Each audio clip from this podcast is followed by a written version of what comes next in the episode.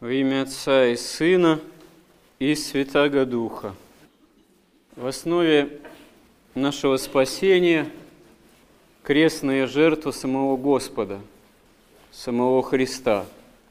Потому что избавление от греха и смерти осуществляется Боговоплощением, схождением Бога в мир и тем, что Бог во Христе, как Бога-человек, разделяет с нами падшие условия нашего бытия, хотя они происходят из-за греха, грехопадения человека, но Бога-человек Христос им не причастен, то есть греху не причастен, но оказывается по любви к нам причастен страданию и даже самой смерти, чтобы от смерти нас избавить. Поэтому, когда мы говорим крестная жертва Господа, действительно мы подразумеваем, что вот именно вот этой жертвой Бога человеческой мы спасены. И когда мы причащаемся за литургией тела и крови Христовых, мы исповедуем, что при этом совершается бескровная жертва. Литургия называется святыми отцами бескровной жертвой бескровной жертвой, потому что ничего уже не происходит, как это происходило ну, в древности, например, когда приносились кровавые жертвы.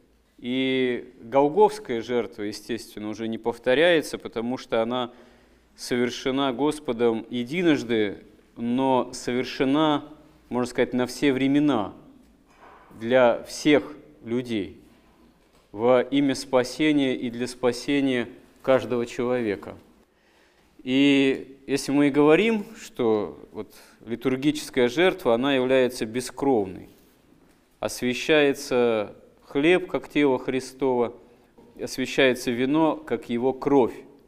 Но сама возможность вот этого вот великого чуда, сама возможность того, чтобы мы стали причастны самому Господу – под видом хлеба его тела и под видом вина его крови, это возможность и вот это вот освящение, полнота общения с Богом во Христе стали возможными тоже его благодаря жертве, его голговской жертве, кресту Христову.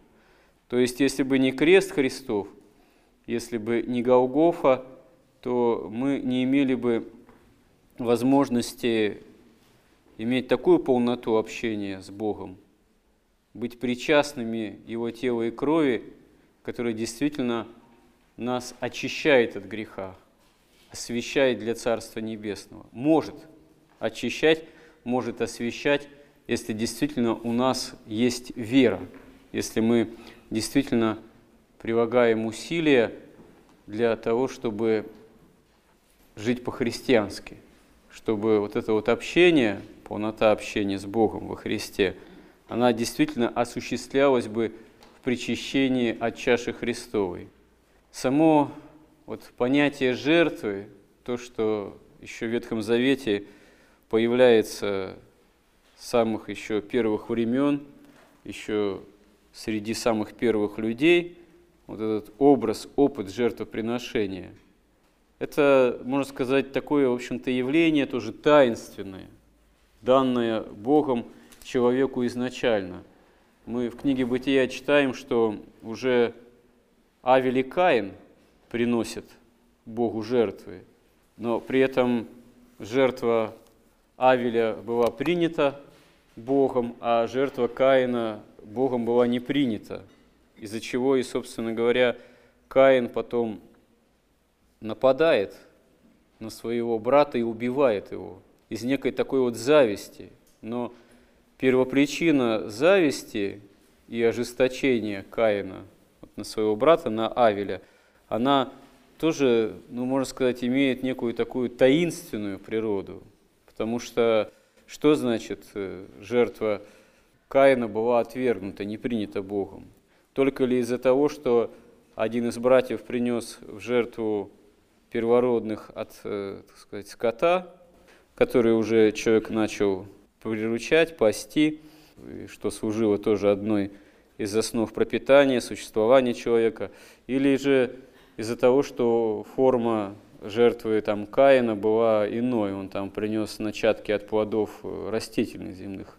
Нет, как указывают святые отцы, все зависело от некого внутреннего расположения самого человека. И само установление вот, возможности жертвоприношений, а жертвоприношения, они были во всех народах. Но если э, потом в конечном счете избранные патриархи и потом и сам избранный народ приносил жертвы такие богоугодные, в общем-то, по сути, потому что Израилю было дано единобожие, Израилю был дан закон Моисеев, Израилю была дана скиния и позже храм ветхозаветный, где вот эти жертвоприношения животных, тоже кровавые по сути, но они приносились э, единому Богу. А язычники приносили тоже многочисленные жертвы, но они были чужды прямой возможности такого общения с Богом, принесения Ему жертв действительно богоугодных. Поэтому они чаще всего приносили жертвы идолам. Но сама практика жертвоприношения, она была распространена повсеместно. Почему она была вообще необходима?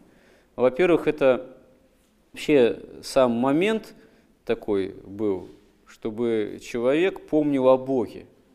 То есть от плодов земных, от первородных стад, которые, ну, в общем, служили элементарному такому пропитанию человека, поддержанию физического существования человека.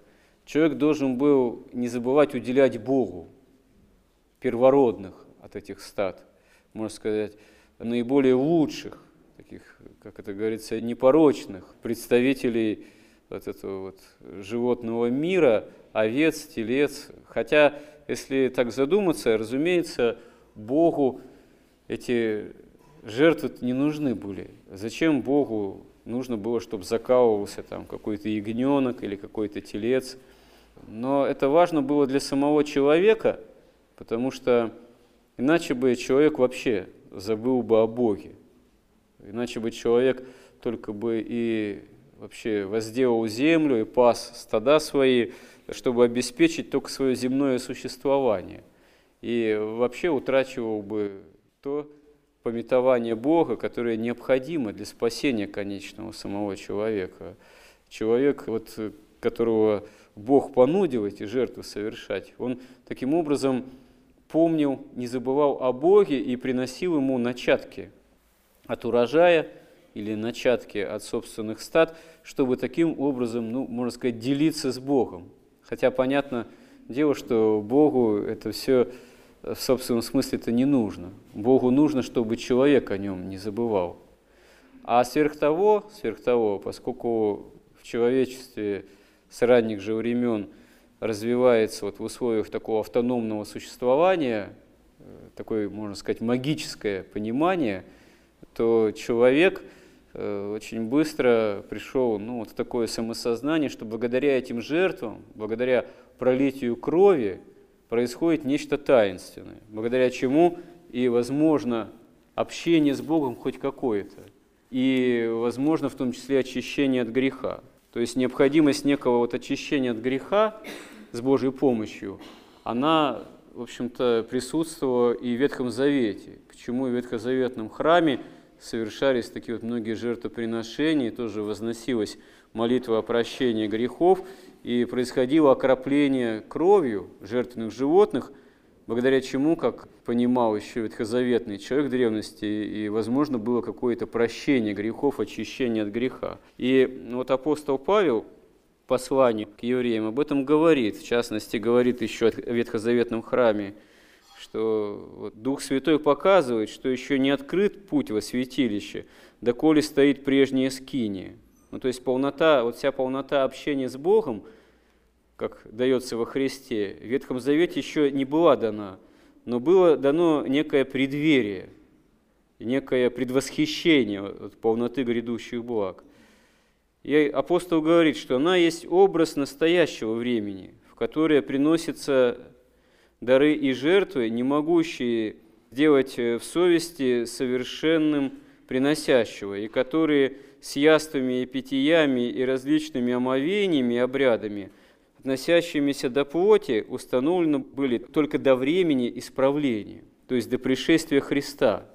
Дана была вот ветхозаветная скиния. Был дан опыт принесения, но еще ветхозаветных жертв, которые еще человека до конца не спасали для Царства Небесного, но служили таким предуготовлением к этому спасению. И хоть в какой-то степени уврачевывали ну, грехи и беззакония древнего Израиля, потому что вот само предстояние, сама обращенность к Богу единому, и вот эти даже вот кровавые жертвоприношения, животные, они заставляли ну, древний Израиль хоть как-то мобилизовываться в молитве в осознании грехов собственных и в желании, чтобы Господь от этих грехов э, как-то избавил. Хотя полнота конечное вот избавления от греха, спасения для жизни вечной уже были даны только во Христе.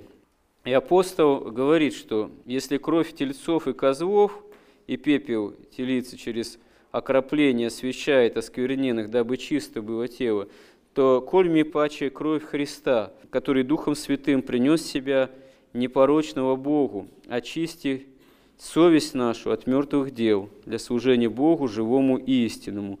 И потому Он есть ходатай Нового Завета, дабы вследствие смерти Его, бывшей для искупления от преступлений, сделанных в Первом Завете, призванные к вечному наследию, получили обетование.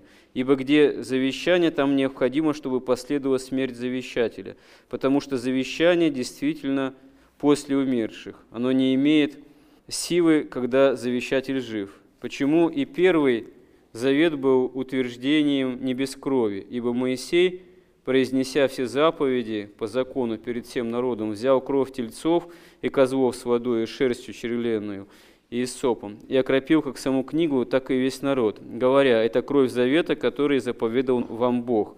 Также окропил кровью скинию и все сосуды богослужебные. Да и все почти по закону очищается кровью, и без пролития крови не бывает прощения. Итак, образы небесного должны были очищаться сами, самое же небесные, лучшими сих жертвами. Ибо Христос вошел в нерукотворенное святилище по образу истинного устроения, но в самое небо, чтобы предстать ныне за нас пред лице Божие. То есть, э, говоря вот о ветхозаветных жертвах, апостол говорит, что жертва – Христа, Спасителя, вот его Голговская, она вводит э, человека уже в Царство Небесное. Те жертвы ветхозаветные, они по сути еще были бессильными для этого, хотя сохраняли народ в единобожие. А жертва Христова, Голговская, является уже той жертвой, э, которая действительно э, максимально приближает к человеку Царство Небесное, которая может вести человека в жизнь вечную. Здесь апостол говорит о том, что вот, ветхозаветное богослужение, оно имело те или иные обряды, ритуалы. И вот эта вот обрядовая сторона, она всегда внешняя для человека необходима. Она всегда является ну, таким, что ли, можно сказать, вот, э, внешним феноменом, который должен вместить невидимое. Вот видимое совершение, последование определенное тех или иных обрядов, оно служит тому, чтобы действительно человек мог стать причастен духовному, невидимому. Это имело значение в Ветхом Завете, это не утратило свое значение и уже в жизни христианской церкви, потому что само богослужение – и последования вот, литургии, они тоже являются, имеют ну, свою обрядовую сторону.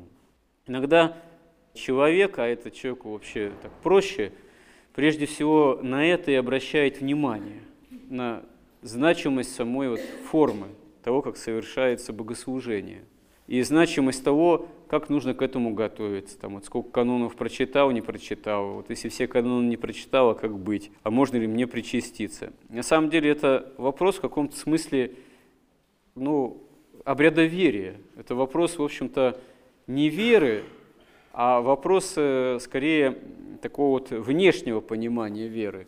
Это, в общем-то, по сути вопрос фарисейский. Потому что на самом деле, по большому счету, дело не в чтении канонов. Вот. Это просто некое упражнение, подспорье, которое необходимо для того, чтобы как-то себя постараться молитвенно собрать, когда мы идем в храм, когда мы подходим к чаше, для того, чтобы вообще постараться уразуметь, а что происходит. И не в совершенстве постной дисциплины дело. Потому что тот, кто имеет возможность поститься, здоровье позволяет, надо поститься. А если здоровье позволяет тебе время и есть, ты идешь в ресторан и сидишь накануне литургии в ресторации, так сказать, и в праздности пребываешь и объедаешься, а потом придешь на исповедь и скажешь, ну, вот знаете, я вчера не удержался, там с друзьями в ресторане посидел, вот, а тут мне что-то в голову сбрело, что и надо и причаститься. Ну, это, конечно, никуда не годится, так причащаться нельзя. Но если человек болящий, немощный, и не в состоянии поститься полной мере, вот, э, а это его смущает, как часто можно слышать, вот пост, да, вот я там всего день там постился, постился, да эту рыбу ел, потому что мне вот по состоянию здоровья по-другому никак. Что же делать, как же мне причащаться? Но если ты понимаешь, видишь, что ты не можешь воздерживаться в плане пищи в полной мере, потому что это не твоя мера как раз-таки, не по здоровью тебе.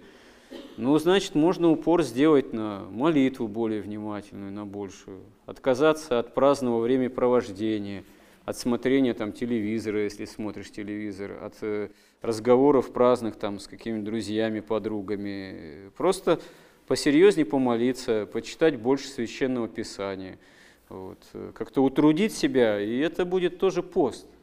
Потому что Бог смотрит э, все-таки на сердце человека, насколько сердце мы свое утруждаем покаянно в осознании собственных грехов, прежде всего. И если этому способствует пост, он действительно необходим.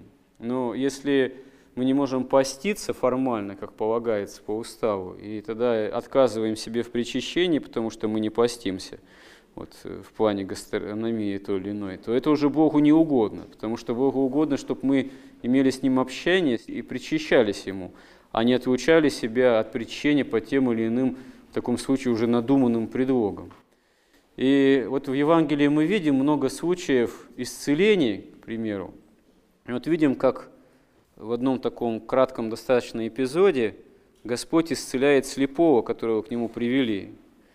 Причем привели того слепого и просит, чтобы прикоснулся он к нему, Христос. Он взял слепого за руку, вывел его вон из селения, плюнул ему на глаза, возложив на него руки и спросил, увидит ли что. Он, взглянув, сказал, вижу проходящих людей, как деревья. Потом опять возложил руки на глаза ему и велел ему взглянуть. И он исцелел и стал видеть все ясно. И послал его домой, сказав, не заходи в селение, не рассказывай никому в селении. Вот интересно, а почему такая последовательность действий Господь осуществляет? Ведь мы знаем, что в некоторых других эпизодах Господь мог исцелить того или иного болящего или болящую на расстоянии, только одним словом. А здесь Он возлагает руки, даже говорит евангелист, что Он плюнул на глаза вот этого слепого. И даже неоднократно возлагает руки, и слепой постепенно прозревает. Сперва видит людей, как деревья, а потом уже после очередного возложения рук он начинает видеть ясно. Вот э, на этот вопрос, наверное, ответ может быть следующий. Это зависит в данном случае не от Христа.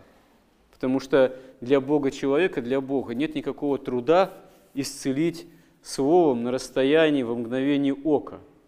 Но тот, кого он исцеляет, должен это воспринять. Действие благодати Божией, исцеляющей, не только его вот это вот видимое физическое зрение, но он должен еще и духовно исцелиться, действительно стать способным впитать себя, вобрать, вместить благодать Божию. Он должен был почувствовать, прочувствовать действие самого Бога. И здесь же говорится, что привели к нему и попросили прикоснуться. То есть э, и для этого слепого, и для окружающих его людей, которые привели, было важно некое прикосновение – такое прямое действие Спасителя, истинного Мессии, воплощенной истины, вот, э, непосредственно вот этого болящего. Такое прямое именно действие, имеющее даже и физическую природу. То есть э, часто человек, он и по-другому не способен воспринять Бога и возможность общения с Богом. Это даже иногда, как говорят некоторые люди, что «а зачем мне это вот, богослужение, церковь, там, то, что в ней происходит? Я и так могу дома молиться, вот, обращаясь к Богу. Почему? Зачем мне это все вот нужно?» И на самом деле, кто так говорит, он, э, с одной стороны, заблуждается относительно спасительных путей Божьих, а с другой стороны, часто человек – так говоря, не понимает, что он в каком-то высшем смысле не так уж не прав по отношению к Богу, потому что для Бога нет никакого труда вообще человека воскресить, человека в его грехах, можно сказать, испепелить, в каком-то смысле благодатью Божией, испепелить грех, но и человек тогда может быть испепелен – потому что естество человеческое, большинство из нас, оно срослось с грехом. Вот. Для Бога никакого труда нет вообще весь мир аннигилировать, что называется, а потом создать новый. Но над всемогуществом Божиим превозносится любовь Божия. Поэтому Бог, Он каждому человеку относится и с любовью, и с, э, можно сказать, максимальной такой божественной, можно сказать, тактичностью, с максимальным божественным тактом. То есть не загоняет никого насильно в Царство Небесное. И саму Церковь нам даровал с вот, развитым богослужением, с тайной вечери, литургией, причащением, с, можно сказать, внутри такой церковной, богатой культурой, именно для того, чтобы каждый человек, независимо от своего характера, от своей толстокожести или иногда тонкокожести. Ведь все люди по-разному ощущают вообще, можно сказать, э, вот иной мир. Иной человек, он такой более действительно толстокожий в этом отношении. А бывают люди с утонченной такой вот психикой, психофизическим, что ли, составом конституции, которые другой мир ощущают более обостренно – и это, кстати говоря, часто даже и более опасно, потому что такая вот утонченность при непросвещенности еще духовной, пока человек не пришел в меру святых отцов, там, как, не стал как преподобный Серафим Саровский, ему опасно общаться с иным миром, потому что столкнется такой человек с, прежде всего с действием нечистых духов. Это может нанести человеку очень серьезные и духовные, и психофизические повреждения – Почему церковь так и против категорически выступает разных нетрадиционных опытов там и всякого там, колдовства, оккультизма, экстрасенсорики и целительства всякого ложного. Вот, потому что ладно бы это было шарлатанство, а порой это приводит человека именно в столкновение с иным миром, когда человек к этому совершенно не готов. И человек тогда действительно может претерпевать различные даже вот повреждения воздействия нечистых духов. И вот действительно все люди разные, а Бог нам и даровал применительно каждому человеку возможность постепенно учиться опыту общению с Ним, со Христом, именно вот, прежде всего через покаяние, через отказ от греха, через то, чтобы ну, вот как-то начал каждый из нас усваивать опыт общения с Богом наиболее безопасным – для нас образом. То есть э, большинство людей постепенно имеют возможность прозревать, как вот здесь в этом случае со слепцом показано, что вот он постепенно, раз Господь прикоснулся, даже плюнул ему на глаза, другой раз прикоснулся. И вот только тогда начинает этот слепой физически постепенно прозревать, пока совсем не прозрел. Так и в духовном отношении. Пришел человек ко Христу, начал двигаться – вот, и ждет, что когда Бог к нему ну, в каком-то смысле прикоснется. И действительно, Бог начинает нас касаться, и, как правило, это происходит действительно годами, порой десятилетиями, постепенно, осторожно, чтобы, как говорится, мы не оказались обожжены действием огня божественной благодати. И почему вот даже причащение, как святые отцы говорят, тела и крови Христовых под видом хлеба и вина – нам даны это из милости Божией тоже великой. Потому что никто не смог бы вкушать прямо тело и кровь Христову под видом тела же и крови Христовых. Это просто было бы для человека невозможно. А под видом хлеба и вина э, прикровенно мы оказываемся способны внуша, вкушать тело и кровь Христовой, но и то, еще насколько мы вмещаем саму благодать. Как правило, увы, оказывается, что не в полной, конечно, мере, часто ненадолго. И многие об этом на исповеди говорят, что вот причастился, вышел из храма и пошло-поехало, так сказать, искушение за искушением, быстро всю благодать э, растерял, Господи, прости, опять вот, э, как маленький ребенок, так сказать, опять прости, прости, желаю быть тебе причастным. И вот Господь вновь и вновь прощает. Но учиться надо нам все-таки вот, не просто так вот дерзко приходить к Господу, вот все растерял, давай, как э, та самая старуха в сказке о золотой рыбке, так сказать, требовала через старика, дай то, дай все, вот, пока не осталось у разбитого корыта, пока не замахнулась вообще, чтобы быть тоже и владычицей. Вот.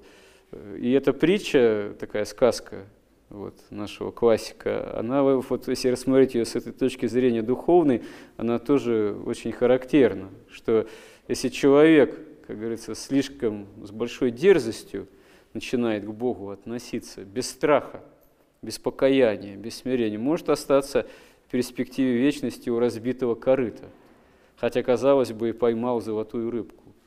И действительно, вера – это такое сокровище великое, которым нельзя распоряжаться безумно или бездумно, но требует, можно сказать, осторожного в этом смысле отношения, покаяния, трезвения и вот, э, действительно собирание самого всего себя, чтобы это великое сокровище обрести.